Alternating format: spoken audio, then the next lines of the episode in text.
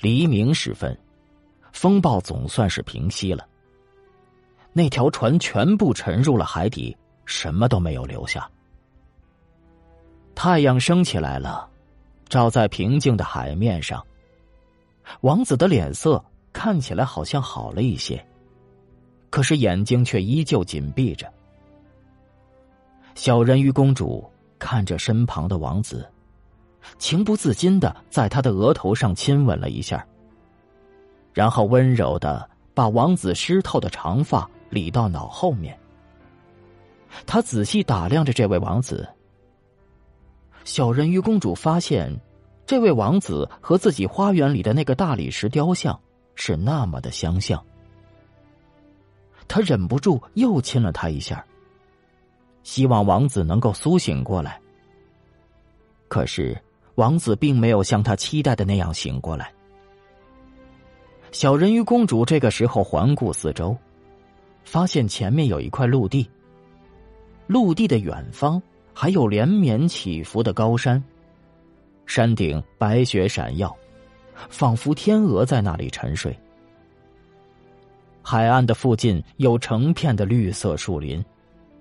林子前方有个建筑，看上去像是教堂或者修道院之类的。这个建筑物的花园里面有很多的树。大海在这里形成了一个小小的海湾。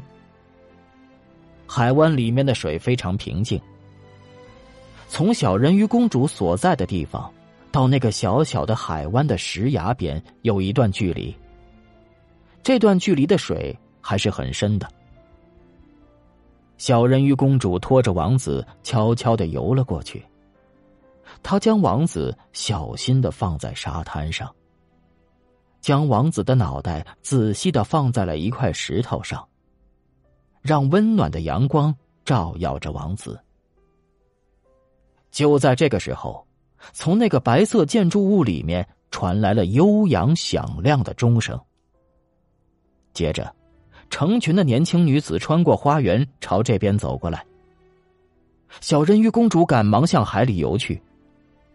她躲在海湾边的石头后面，悄悄的观察着王子的动静。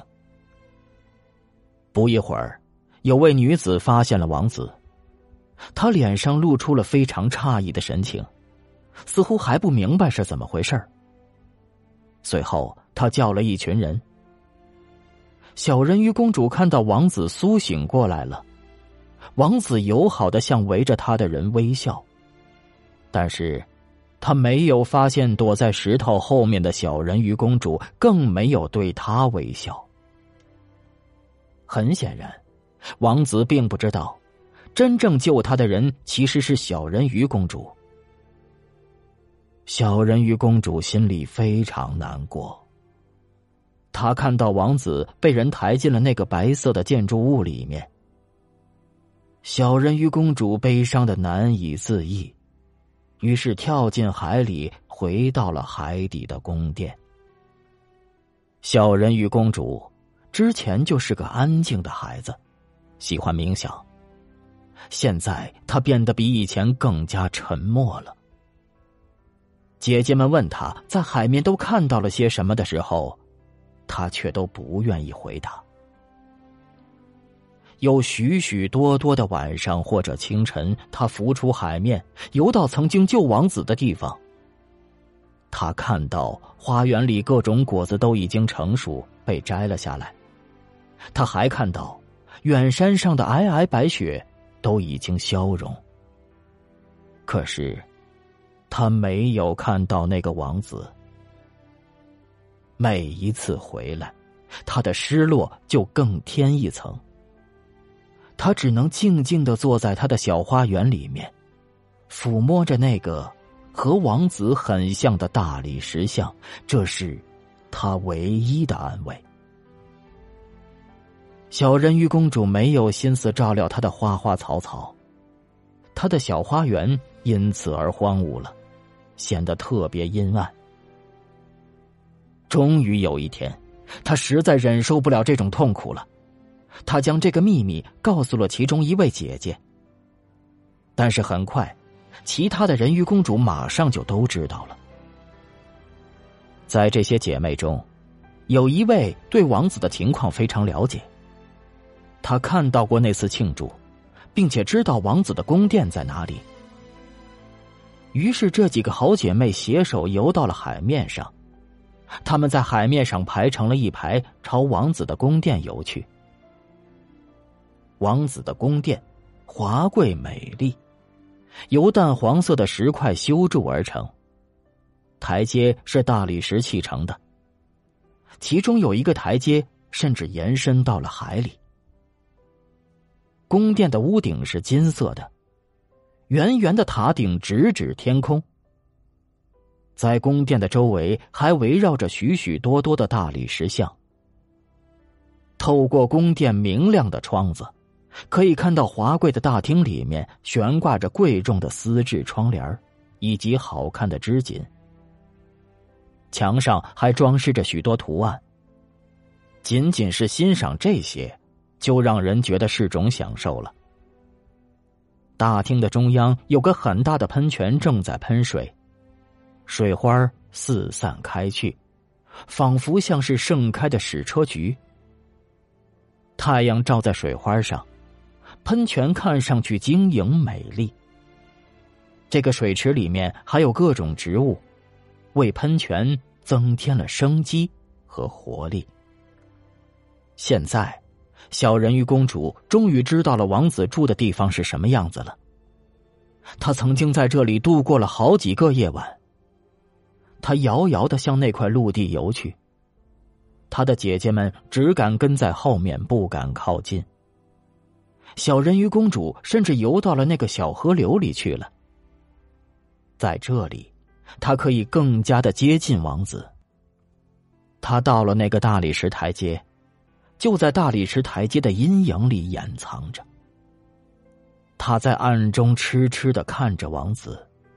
可是王子并没有发现他，他还以为在月光之中只有他自己一个人。有许多个晚上，他看到王子在一艘华丽的船上，船上音乐悠扬，旗帜飘飘。他在绿灯新草中悄悄的凝望着王子，偶尔风会吹起他银白色的长面罩。这个时候，如果有人看见他，大概也以为这仅仅是只美丽的天鹅吧。有许多个夜晚，小人鱼公主在这附近游荡，无意中探听到许多有关于王子的消息。那些渔夫举着火把出海捕鱼，对王子称赞有加。他听到这样的赞誉，从心里感到高兴。他记起，当汹涌的浪涛要将王子吞噬的时候，是他挽救了王子的生命。他清楚的记得，王子的头是怎样依偎在他的怀里。他曾经多么热烈、多么深情的亲吻他。然而遗憾的是，这些事情，王子一点儿也不知道。王子做梦也不会料到。是海底的人鱼公主救了他。小人鱼公主渐渐的爱上了人类，越来越渴望能够和人类一起生活。她感到人类的世界比他们海国要广阔许多。他们能够在海上航行，还能够攀登高耸入云的山峦，而且他们生活的土地可以无限延伸，无边无际。这一切的一切都让小人鱼公主觉得非常新奇。她想知道的东西越来越多，她的姐姐们都满足不了她了。于是，她只能去问她的老祖母。老祖母对于海面世界，这是她对于人类社会的称呼，的确知道的很多。人类如果不淹死，会一直活下去吗？他们会不会像我们一样死去呢？小人鱼公主急切的问道。当然了，他们会死，并且他们比我们的生命要短暂的多了。我们人鱼的寿命是三百岁。当我们死去的时候，我们会变成海上的泡沫，连个坟墓都没有。我们没有不灭的灵魂，死之后就什么都没有了，就仿佛是绿色的海草被割断死去了，就再也无法恢复绿色的生机。但是人类就不一样了，他们的生命虽然短暂，但是他们拥有不灭的灵魂。这灵魂会永远的存活，就算是身体腐烂了。灵魂还是活着的，这些灵魂会飞向天空，飞向那些闪耀的星星，正如我们浮出海面观看人类世界一样。这些灵魂也会升向我们永远看不见的地方，而那个地方高远而神秘。我多么希望我能拥有一个不灭的灵魂啊！如果我能够变成人，我的灵魂能够进入天上的世界，哪怕让我放弃几百岁的生命，我都愿意。哎呀，你可不能有这样的想法。和人类相比，我们在海国的生活要幸福美好的多。那么，我只能变成海上的泡沫了。这样，我就再也无法聆听浪涛的歌曲，看不到娇美的花儿。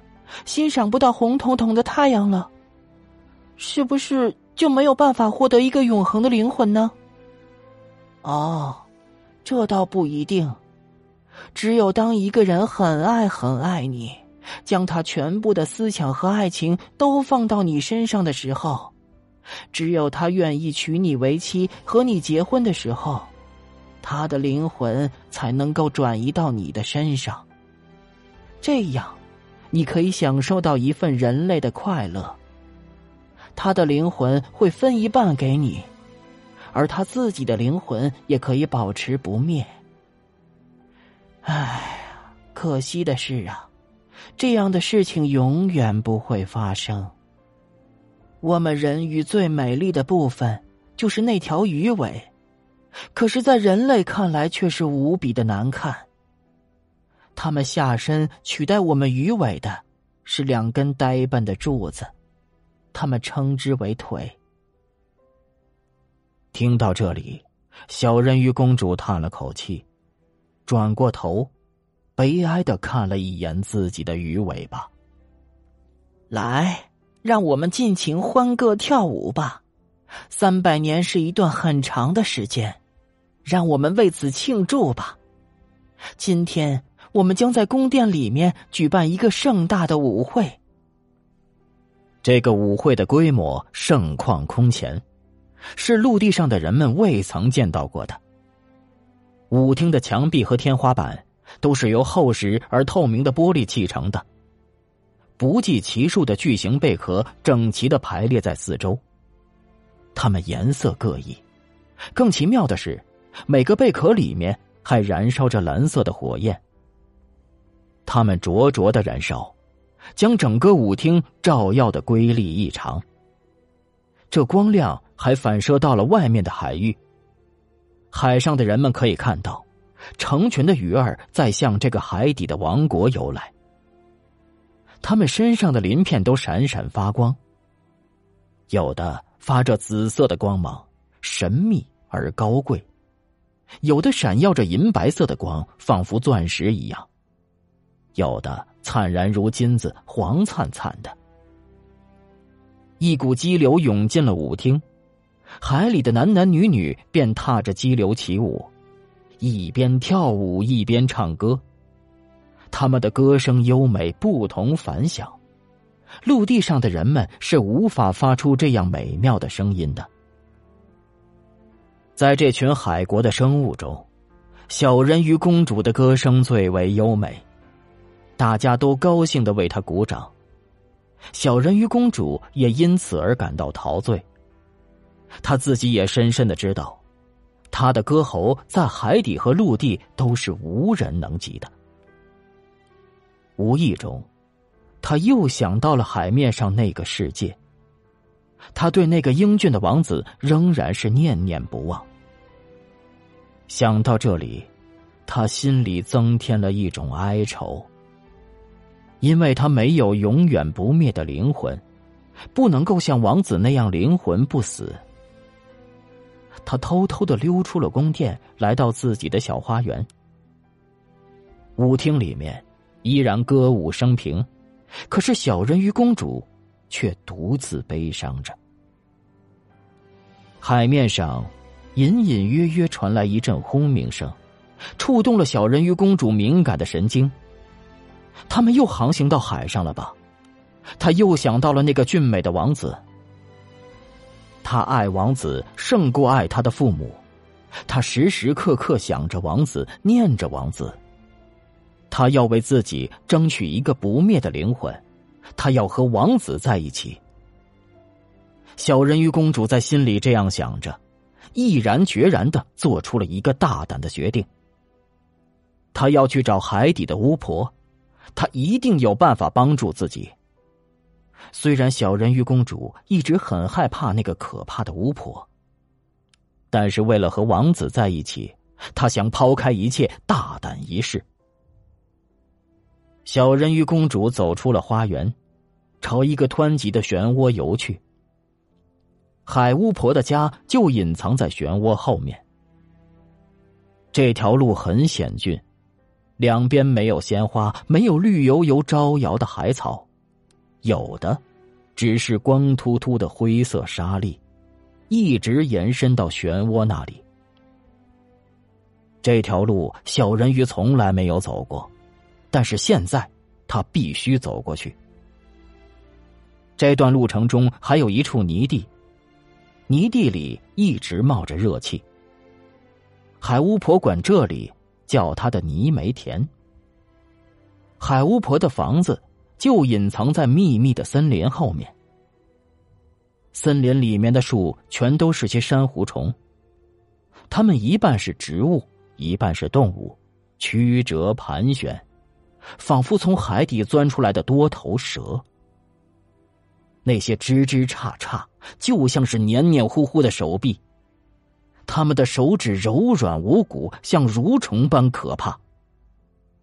这些东西从头到脚都在颤动，他们紧紧的吸附着海底能够抓住的一切东西。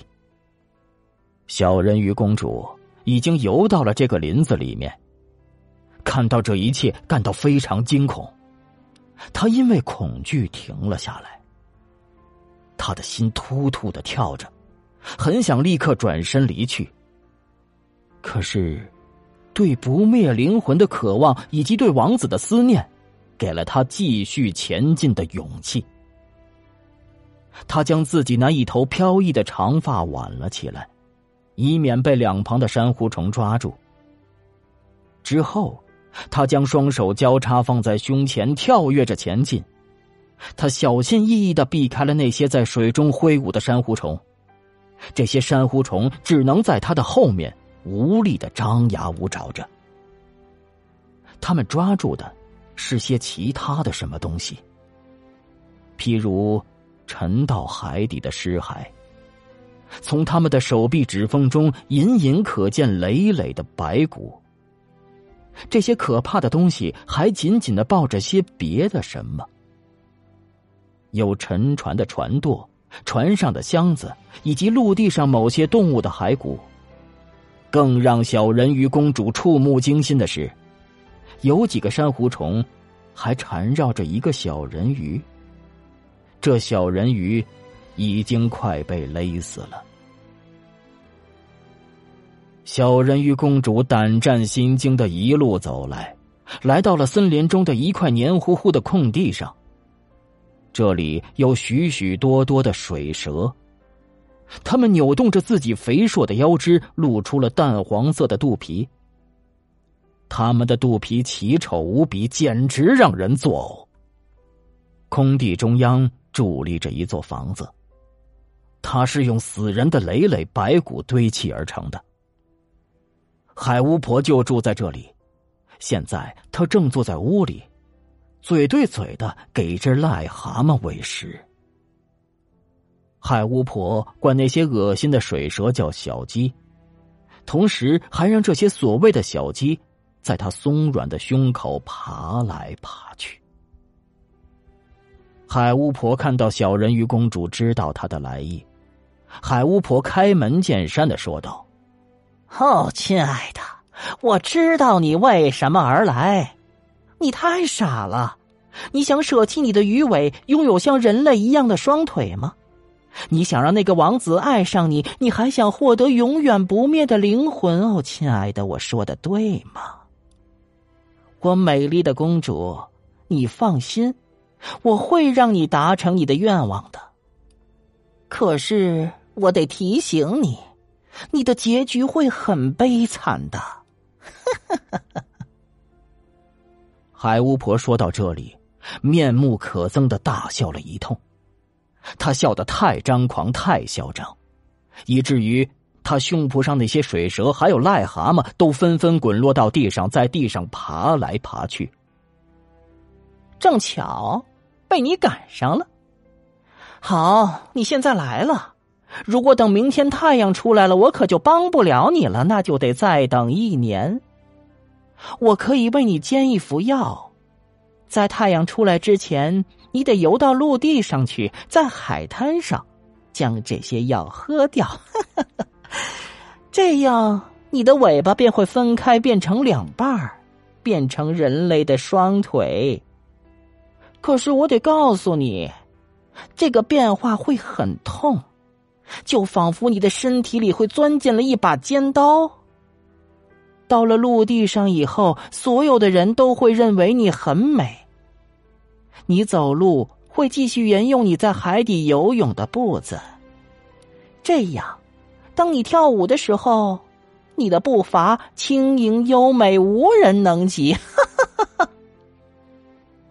但是，你每走一步，每跳一步，都会觉得像是在尖刀丛中行走一般。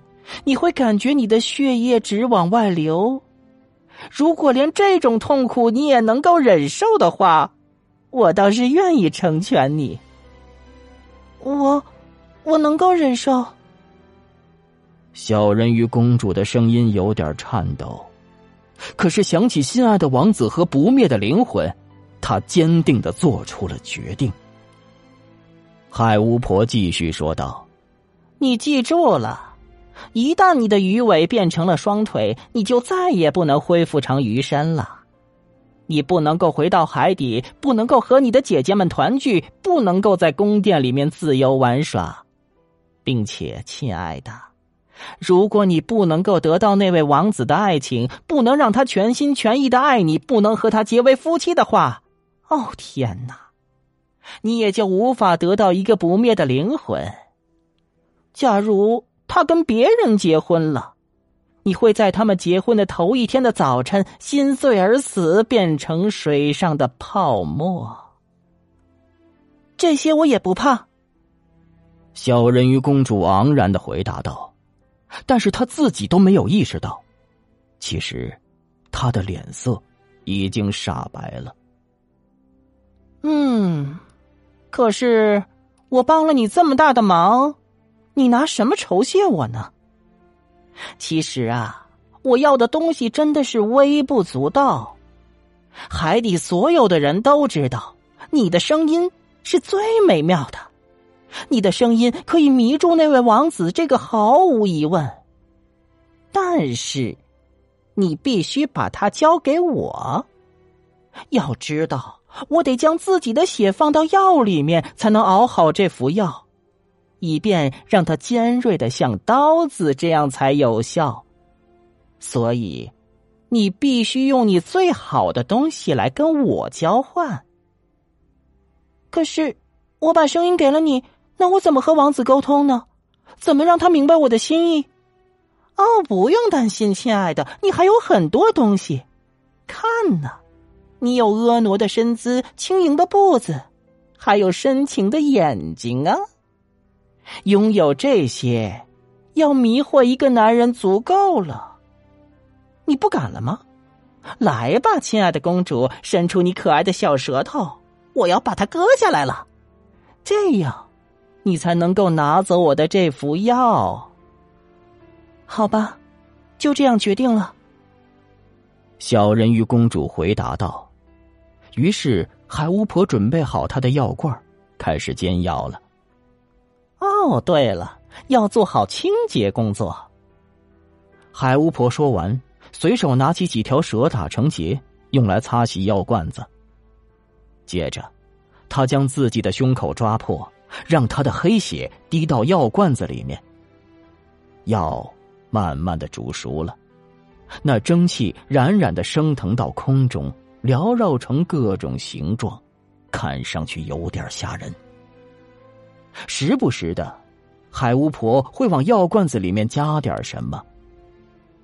最后，药煮的滚开了，从罐子里飘出来一个声音。那声音怪异的，仿佛是鳄鱼的哭声。药总算是煎好了，它没有想象中那么恶心，反而清澈如水。那，你拿去吧。海巫婆把药罐子递给了小人鱼公主，然后割掉了她的舌头。可怜的小人鱼公主，现在她变成了一个哑巴，既不能说话，也不能唱歌了。